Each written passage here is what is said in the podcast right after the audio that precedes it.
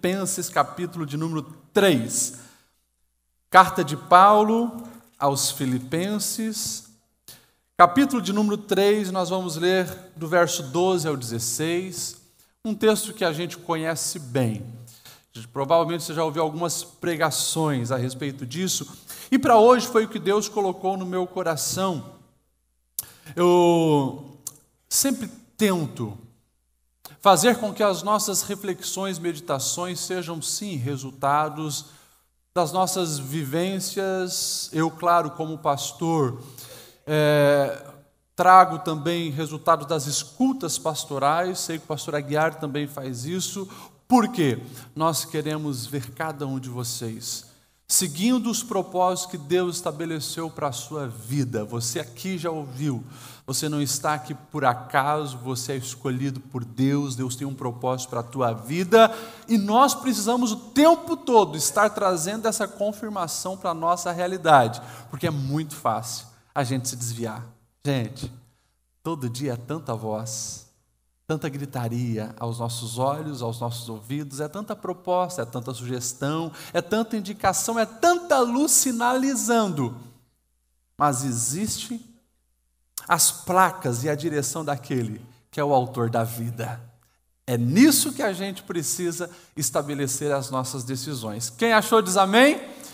E quem não achou na Bíblia, acompanhe no Data Show. Eu vou ler Uh, primeiro a minha versão NVI e depois um versículo nós lemos todos juntos na tela. Diz assim: Paulo escrevendo aos, Filip, aos Filipenses, né?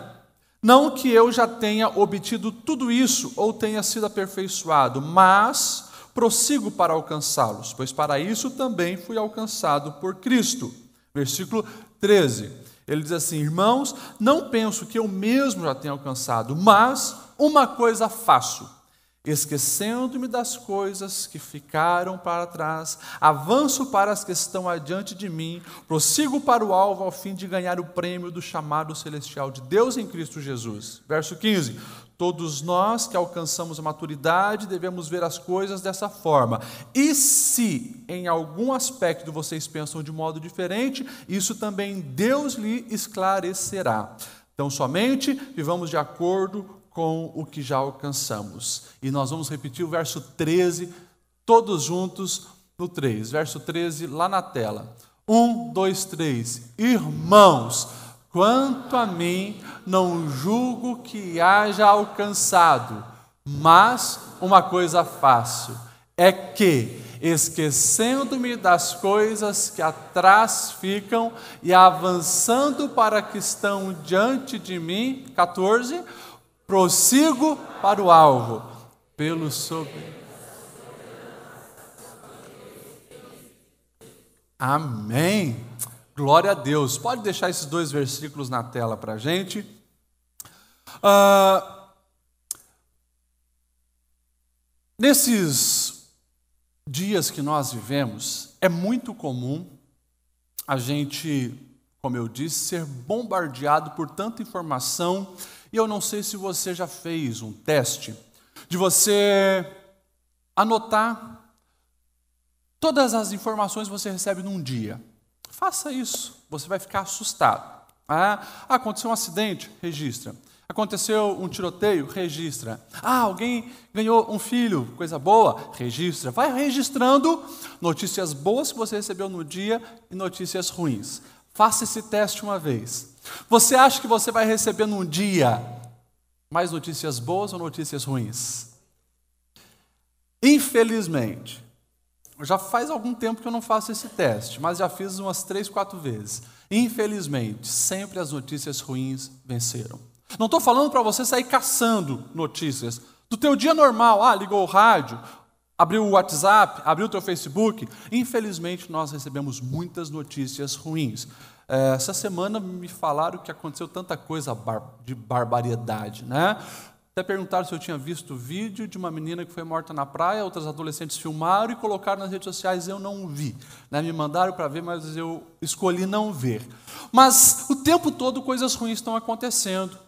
Se você parar para analisar as notícias que você recebeu nesse último mês, é bem provável que você soube de um casal que separou, É bem provável que, como eu já recebi algumas vezes, pelo menos três vezes, infelizmente, a informação de que alguém próximo se suicidou, é, de pessoas que estão doentes, o tempo todo nós estamos recebendo isso. E parece que antigamente catástrofes, coisas ruins, poxa, morte de um parente, um suicídio, é, o divórcio, uma doença é, é, tão grave, parece que era coisa que a gente ouvia dos outros. Ah, é o, o, o fulano lá daquele bairro. Mas parece que cada vez mais as coisas nos pegam. De repente, é alguém muito próximo que está com uma doença terrível. De repente, é alguém, ou nós mesmos, passamos por um grande problema conjugal, quem sabe até o divórcio, quem sabe agora aquilo que a gente ouvia, alguém que estava sendo amarrado pela drogadição, que era o filho do fulano de tal, parece que agora é em casa. É o nosso filho, é o nosso pai, é aqui, parece que está perto da gente. E a pergunta é: o que nós devemos fazer quando a vida dói? O que nós devemos fazer quando as dores nos sufocam? O que nós devemos fazer quando a gente é impactado por algo tão difícil que a psicologia vai chamar isso de trauma? O que nós devemos fazer? Nesse último mês, essa pergunta foi feita a mim por pelo menos três pessoas. Uma delas chegou para mim e disse: Pastor, eu me guardei para o casamento, tive o casamento dos sonhos. A alegria era indescritível. Pastor, em menos de dois anos, por causa de uma traição da parte dele, tudo desmoronou. O que eu faço? Pastor, a outra pessoa, eu gastei mais de 15 anos da minha vida nesse negócio. Noites sem dormir, viagens sem realizar, roupas não comprei, tudo o que eu consegui investir ali e não deu certo. Uma outra pessoa, pastor, eu dediquei 30 anos da minha vida naquela empresa e fui colocado para fora como se fosse um cachorro. Coisas assim chegam até nós e a resposta que a gente dá é isso que eu gostaria de compartilhar hoje aqui. Sei que o Espírito Santo tem algo para falar no coração de alguém. E por que eu escolhi esse texto? Escolhi esse texto porque nós estamos diante de um dos maiores heróis da fé cristã.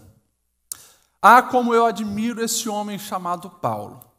A carta que ele escreve aos Filipenses é chamada até carta da alegria.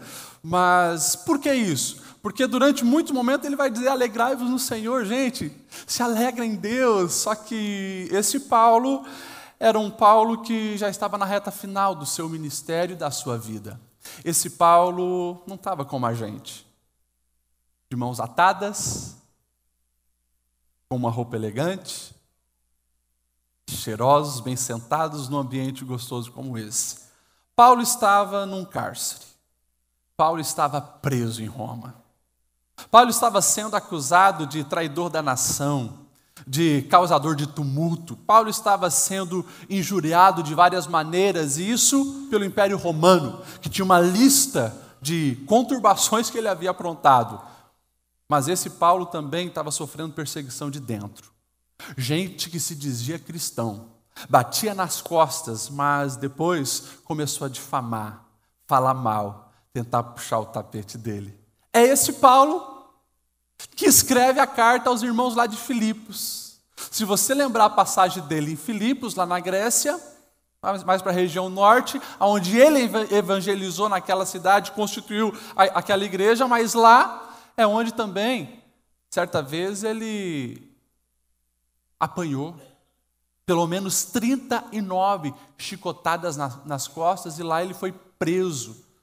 Mas lá ele também viu um grande milagre acontecer. Lá ele viu o Senhor intervir quando à meia-noite eles louvavam. Esse é Paulo, essa é a cidade de Filipos, mas o Paulo agora está escrevendo para aqueles irmãos uns 20 anos depois. depois de ter sofrido muito, mas ele tem pérolas que precisam estar no nosso coração. E de uma maneira bem rápida, nesses próximos 25 minutos, que 9 horas eu vou encerrar, para você ir para casa se quiser ver o jogo do Brasil. Paulo, ele nos dá pérolas preciosas que nós não podemos negligenciar. E ele vai dizer ali no verso 13: Irmãos, quanto a mim, eu não julgo que já haja alcançado. Ele está falando de viver uma vida totalmente, plenamente em Cristo, no sentido de né, já estar no caminho da perfeição. Ele mesmo reconhece: eu ainda tenho muito que conhecer do meu Jesus, conheço muito, tenho muito que conhecer e viver realmente uma vida que glorifica o nome dele, mas Escute o que eu vou dizer. Uma coisa eu aprendi a fazer quando a vida dói. Eu aprendi a esquecer. Eu aprendi a esquecer. E ele vai deixar bem claro: esquecendo-me das coisas que atrás ficam. Precisamente nós não podemos dizer, ele estava falando desse momento da vida dele, porque nós estamos falando de um homem que já estava ali no fim da sua vida. Mas Paulo, ele sabia de muito mal que ele fez, principalmente aos cristãos, lá no início, quando ele ainda era mais chamado de Saulo, porque ele era fariseu rigoroso e preferia que o seu nome fosse chamado na língua hebraica, Saulo. Paulo é a versão grega, né? ele quer ser chamado de Saulo. E quando ele vê os cristãos surgindo, ele faz questão de perseguir, matar, destruir. É bem provável que Saulo e os teólogos concordam com isso, foi alguém que teve muitos sonhos ruins com algumas coisas que aconteceram lá atrás. Até o momento que ele encontrou o Senhor e foi permitindo que essa graça o envolvesse, o curasse, o sarasse. E ele deixa para nós essa dica: esqueçam. E a primeira coisa dentro desse esquecer, esqueçam a culpa. Pastor, como que eu não vou me sentir culpado diante do que eu fiz? Eu traí a minha esposa, eu traí o meu marido. Pastor, eu me envolvi com as drogas. Eu coloquei a minha família nessa crise financeira que nós estamos. Como que eu vou esquecer? Você precisa confessar os seus pecados, porque esse é o pontapé inicial da cura. Quando você confessa e você deixa, a garantia é a misericórdia do Senhor te alcança e te envolve. Então, abra mão dos sentimentos de culpa, porque isso vai fazer com que a situação piore. Vai doer mais. Isso precisa ser tratado. Vai comprometer também o teu presente e o teu futuro. Ei, Fez coisa errada? Livre-se da culpa. Entendo também. Abra o olho para você também se livrar das acusações de Satanás. Porque nesse momento, onde nós estamos sentindo as dores da vida, o nosso adversário, na sua sutileza, ele sempre vem apontar o dedo para você e dizer: Tu não merece o perdão, não adianta estar tá indo na igreja agora depois do que você fez. Ah, agora virou um, um crente, virou um Bíblia, e a treva que você era antes? O nosso adversário faz isso, mas pastor, eu nunca vi o diabo. Que bom que você nunca viu o diabo e eu espero que você não veja. Mas ele não vai aparecer com chifres, ele não vai aparecer com aquela cauda e um tridente. Os demônios são muito astutos. E assim como Deus age usando a instrumentalidade das pessoas, o diabo também usa a instrumentalidade das pessoas. Vai ter alguém apontando o dedo para você e dizer: não merece. Não merece o perdão, não merece o recomeço, não merece uma nova vida, não merece uma nova história. Se lembra do filho pródigo? O irmão mais velho está lá dizendo, nem chama de irmão, né?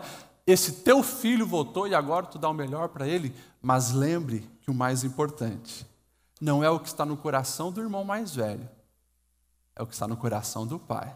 O pai está de braços abertos dizendo: É meu filho. Se arrependeu, está voltando e eu recebo, transformo a vida dele em casa. Entenda isso.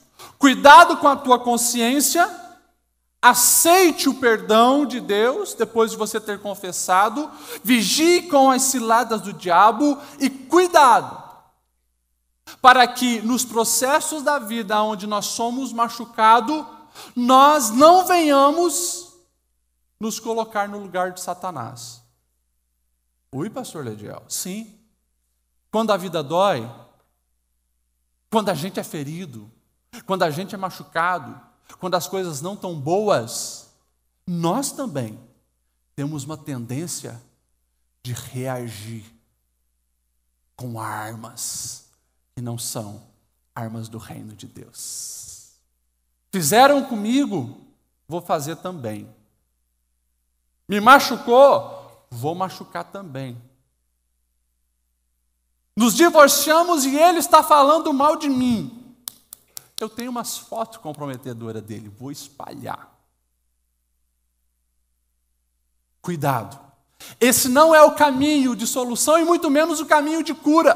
Porque quando você reage dessa maneira, uma coisa está sendo evidenciada na sua alma. Está sentindo alguma coisa? Não esqueceu. Esse esqueceu que Paulo está dizendo, ele não está falando que ele teve uma amnésia.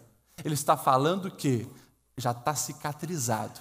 A ferida foi fechada, não dói mais. Consequentemente, eu não preciso o tempo todo estar lembrando, estar mexendo. A gente só mexe em ferida que ainda dói. A gente só mexe em ferida que ainda dói. Duvido você que cortou o braço, tem uma cicatriz, vai ficar todo dia, ah, aquele dia onde isso aconteceu. Não. Você vive, passa dias, anos e você nem percebeu. Por quê? Já não dói. Então, cuidado, para você não ocupar o outro lugar e se tornar um acusador.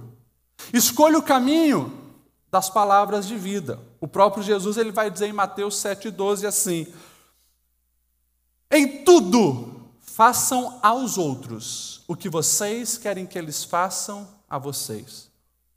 Isso é o resumo da lei e dos profetas. Escute isso. Sabe por que muita gente não consegue sair dos problemas graves que a vida traz, justamente pelo fato que nós acabamos de dizer. Permite-se ser dominado por um sentimento de vingança. Quer pagar na mesma moeda, mas se esquece que a vida ela reage. Você grita, o eco volta. A Bíblia vai nos dizer que tudo que nós plantamos, nós colhemos. Então, se as sementes malignas que foram lançadas no terreno da sua vida e te machucaram, nasceram os espinhos que feriram a sua alma, mas daí você vai querer pagar na mesma moeda e semeia espinhos, lembre-se que aqueles espinhos vão machucar alguém. E machucado, sem ter o discernimento, sem ter sabedoria, também vai reagir e lança mais sementes malignas em você. E como eu sempre falo aqui, o ciclo do mal permanece. Quando você se posiciona, esquecendo, mostrando que está sarado e age com maturidade, pode ter certeza, ali você superou muitas coisas e interrompeu um ciclo maligno. Quando nós olhamos para a palavra, próprio Jesus em Mateus 7 e 15, ele vai dizer: Irmãos, não julguem, para que vocês não sejam julgados. Da mesma forma que vocês julgarem, serão julgados. A medida que usarem para os outros, também será usado para vocês. E mais, não fique reparando no cisco que está no olho do teu irmão quando tem uma trave no seu olho. Então, cuida do teu coração. Confesse aquilo que está atravessado. Receba a graça de Deus e viva uma vida abençoada. Talvez você esteja aqui dizendo, pastor, mas não fui eu o causador dessa situação. Não fui eu o causador do caos. Não fui eu que gerou essas feridas. Geraram em mim. Então, ofereça o perdão. Esse é o caminho da cura. É claro que nos nossos dias hedonistas, egoístas, né? Isso parece tão estranho. A gente gosta tanto daquelas séries onde quando um trauma acontece numa vida, ele se levanta como um desbravador e um vingador. E aqueles que destruíram a sua vida, ele começa a destruir um por um. Esse é o discurso de Hollywood. E parece que no final tudo fica bem e todo mundo está feliz. Só que a vida real não é assim. A vida real, ela foi escrita por um outro autor. Ele sabe o que fazer obedeça-o e serás feliz. Segunda coisa, está ali no texto: esquecendo-me das coisas que para trás ficam, depois vem a palavra avançar, e avançando para as que estão diante de mim. Esqueceu, não dói mais, fechou as feridas, entenda que a vida continua. A vida continua. Tempos novos virão e espera-se que você já teve a maturidade para fazer do caos aprendizado, das tragédias lições para a pedagogia da vida. E a vida continua, novas oportunidades surgirão para todos. Para todos. Podemos falar aqui de 30, pelo menos, exemplos da Bíblia. Vou falar de dois. José, traído pelos irmãos, tido como morto pela família, vendido como escravo no Egito. Não ficou lá, se fazendo de vítima, dizendo: acabou, não tem mais chance, não tem mais vida, ninguém gosta de mim, quem era para me amar me traiu, me odiaram, me venderam como escravo, vou definhar e morrer aqui no Egito. Não foi essa a resolução da vida de José. Sabe por quê? Porque ele sabia que Deus tinha dado um sonho para ele. E mesmo como escravo, ele tomou um posicionamento e disse: A vida continua. Estou aqui no Egito, sou escravo, mas vou viver. De repente, uma nova proposta se abre. Vai para a casa de Potifar, já é governante de uma casa. De novo, uma tragédia. Traído, enganado pela esposa, de Potifar. Vai para a prisão. Parece ser o fundo do poço. Mas da prisão, Deus o honra, porque ele foi fiel, tinha intimidade com o Senhor, ali revela sonhos, até que chega ao faraó, e a gente conhece a história, ele vai lá para o trono. Em momento algum, ele desiste da vida. O que, que eu quero que você entenda? Tem muita coisa boa para acontecer. Investiu 30 anos numa empresa que não deu certo? Não perca as esperanças. Coisas novas virão. Se relacionou com pessoas que só te machucaram, te feriram e não deu certo? Não feche o seu coração para a vida, novas coisas virão. A vida, ela continua. E você precisa agora continuar caminhando com uma outra certeza que é o que Paulo nos mostra. Ele vai dizer, avançando para as que estão diante de mim, e o verso 14, pode colocar ali no data show para a gente. Prossigo para o alvo, pelo prêmio da soberana vocação de Deus em Cristo Jesus.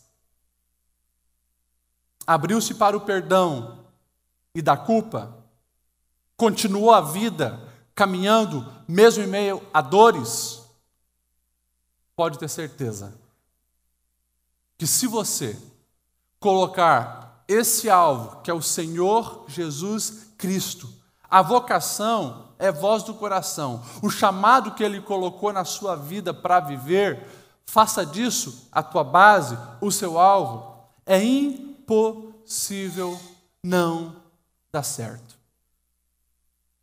Escuta o que eu vou te dizer.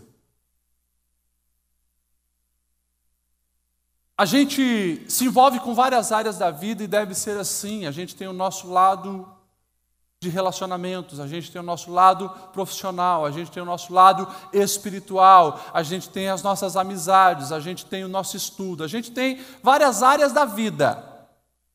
Mas nenhuma delas pode e deve ser a rocha aonde você constrói a sua existência. são os ambientes onde você vive. Vamos imaginar uma casa. Pode, vamos colocar como se fosse um quarto, uma sala, uma cozinha. Agora, o fundamento. Só temos uma opção para nós não ruirmos. É o Senhor Jesus Cristo. Se eu construo a base da minha vida num relacionamento que não dá certo, depois de 20 anos, 30 anos, a vida perde o sentido.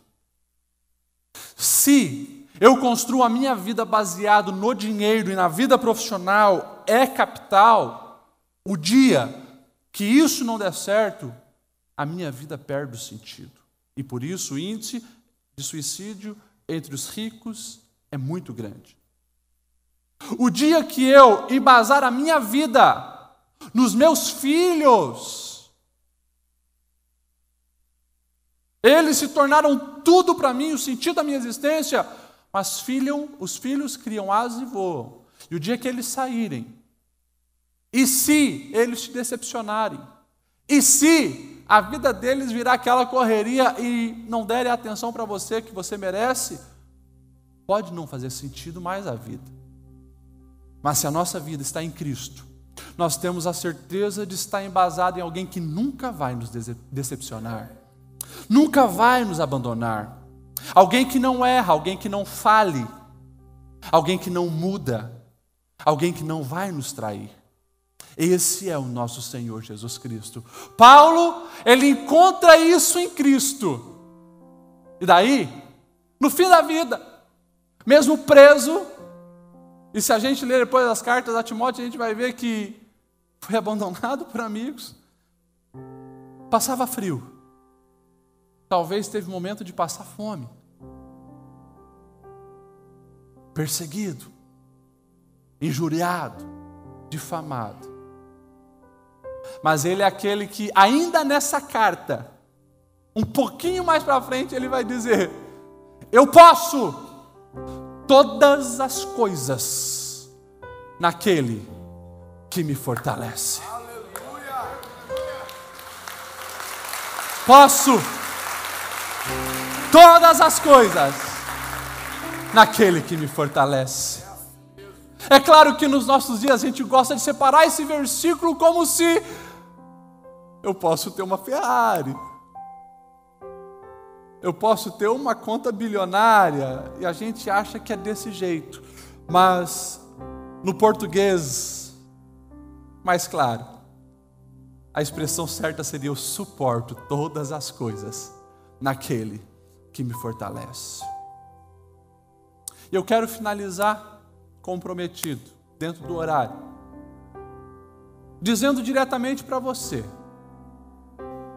que chega no mês de junho, você começa a refletir sobre os projetos que lá no início do ano você estava tão empolgado para realizar e parece que nada foi para frente. Eu quero liberar essa palavra para você que num casamento você se dedicou, você se esforçou, você fez o seu melhor e não deu certo. Eu quero dedicar essa palavra para você que foi traído, foi traída. Essa palavra é para você que financeiramente está vivendo no fundo do poço. Essa palavra é para você que tem visto desprezo nas atitudes do seu filho para com a sua pessoa. Essa palavra é para você. Está vendo dentro da própria casa. Alguém sendo amarrado pelo vício. Essa palavra é para você. Ei, a vida dói. Mas tem uma graça que nos ajuda a suportar essas coisas. A vida dói. Mas há uma esperança em Deus que ninguém pode tirar. A vida dói. Mas segurando na mão de Deus, nós não A gente vai permanecer de pé, mesmo em meio à dor, mesmo em meio à dificuldade, porque o Senhor nos sustenta. Eu quero que você coloque-se em pé neste momento.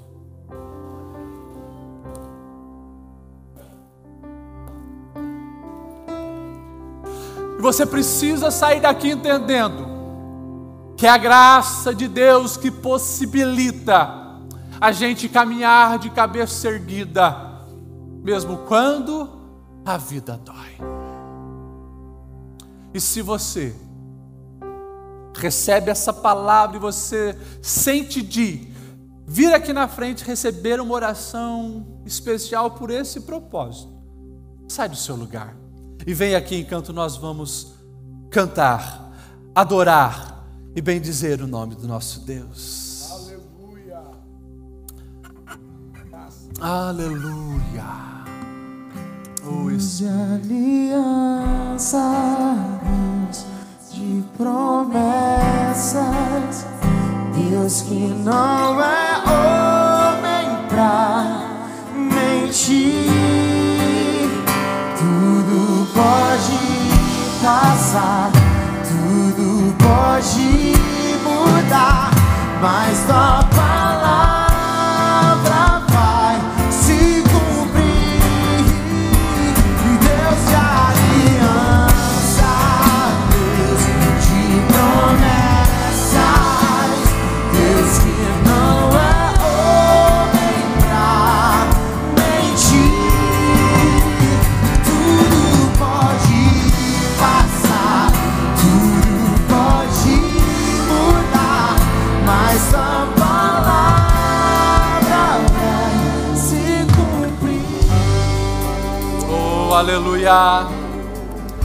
E a palavra de Deus, ela se cumpre.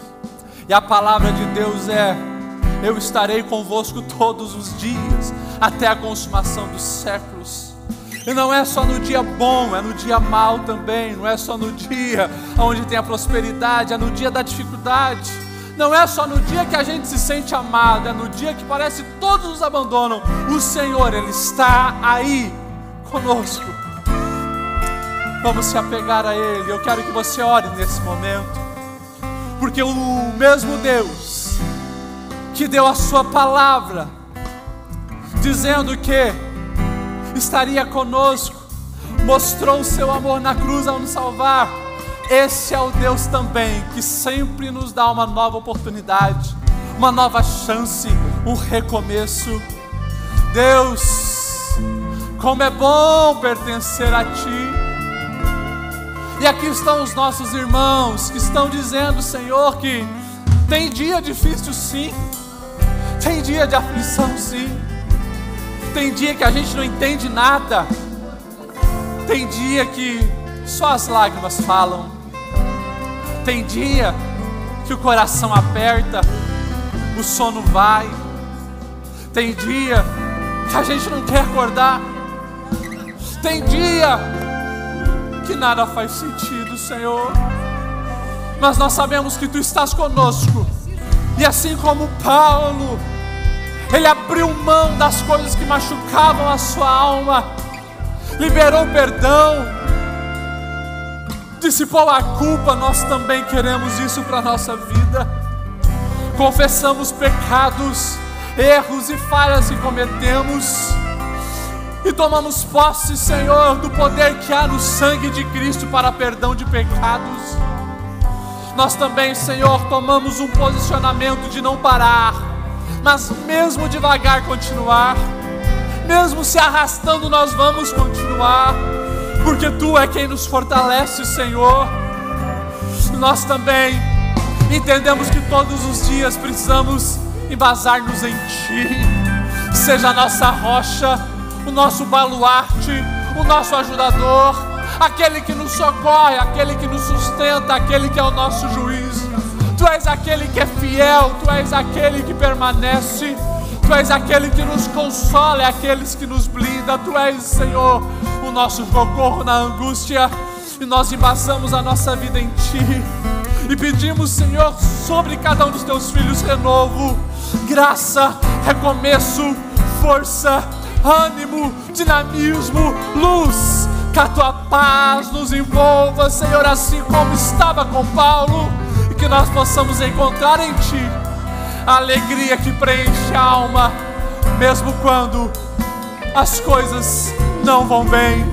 Nós confiamos em Ti, sabendo, Senhor, que em Ti há uma esperança verdadeira.